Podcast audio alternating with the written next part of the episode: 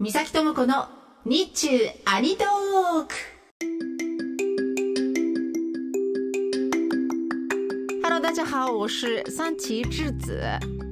この番組はラジオパーソナリティイベント MC ナレーションなど声の仕事をしている私三崎智子が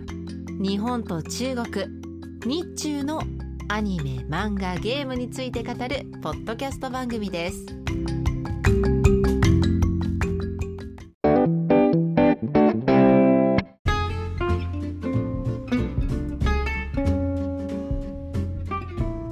もう早く紹介したかった作品があるんです。すごい作品すごい作品が中国で放送開始となりました。今回は今2023年中国でめちゃめちゃ流行っているおそらく今期の派遣アニメになる中国アニメ「中国奇譚」をご紹介します。2023年1月にビリビリで配信がスタートした作品です。これは2023年1月の後半に収録を行っているんですが現在5話まで配信されていまして全て見ましたがマジですごすぎます。この作品1話完結そして1話ごとに主人公も物語の舞台も違うんですがそれだけじゃなくて絵のタッチアニメーション制作に使われている技法も1話ごとに全て違うんです。まあ、例えばですね1話は水墨画をそのまま動かしているようなアニメです。最近日本で公開となりました映画「スラムダンク。これは漫画のね原作漫画の絵がそのまま動いているようなアニメになっていましたがこちらは水墨画と水墨画の上に描かれた可愛らしいキャラクターたちが動きます。登場人物は妖怪と三国志の登場人物たち。中国の伝統的な雰囲気がたっぷり詰まった画面なんですが描かれている内容は現在の中国の低賃金労働者劣悪な労働環境で働く底辺の労働者と呼ばれている人々の姿です。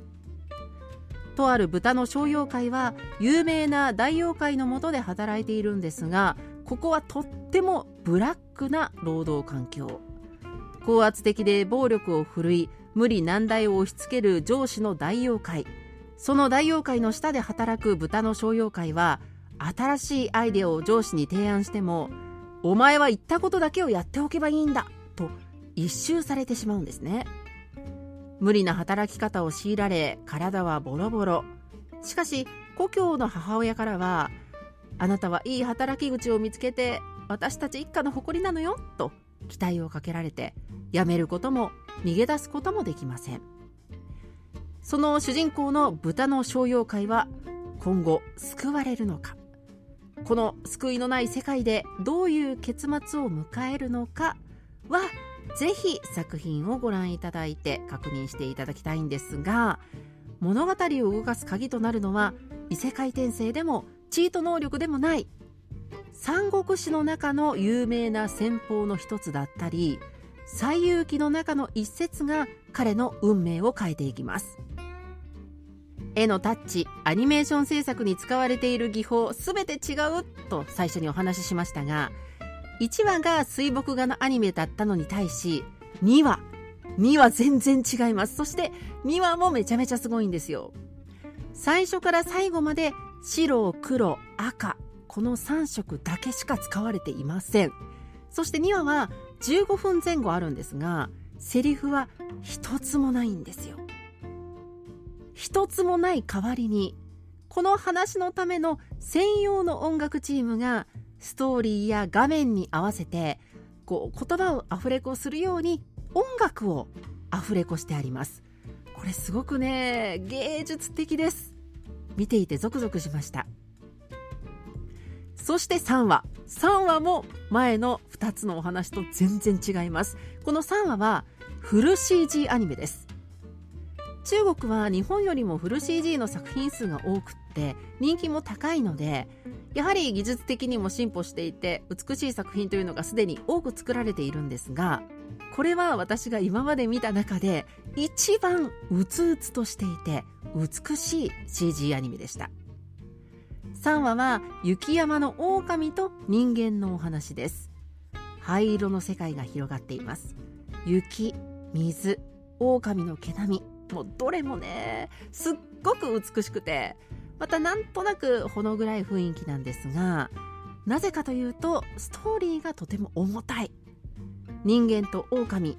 厳しい環境の中では一番に優先すべきは自分が生き延びることなんですよね。だから人間と狼お互いの存在をどれだけ身近に感じていても人間と狼というのは命のやり取りをする相手であり決して共には生きていけないという厳しい現実を描いたのが3話です。このアニメの弾幕で「奇譚、まあ、不思議な物語」という形をとっているが描かれているのは中国の現実事実だというコメントを見つけました。私もねまさしくその通りだと思います。優れた表現方法で美しい画面で今の中国に内在する問題や、まあ、厳しい現実を描いている。でさらにその中に古典や電気なども取り入れられていて古代から現代までの中国の総合芸術のような作品だなと思いました。この作品には中国語と英語字幕がついてます。ですからもしかしたら中国語学習者だけではなくて英語がわかる方も深く楽しめるかもしれません。もちろんですね中国語英語どっちもわからなくったって画面を見るだけでも凄まじい熱量が伝わるアニメです。ぜひご覧になってみてください。今回は2023年話題の中国アニメ「中国奇譚」をご紹介しました。私とはまた次回お耳にかかります。再见。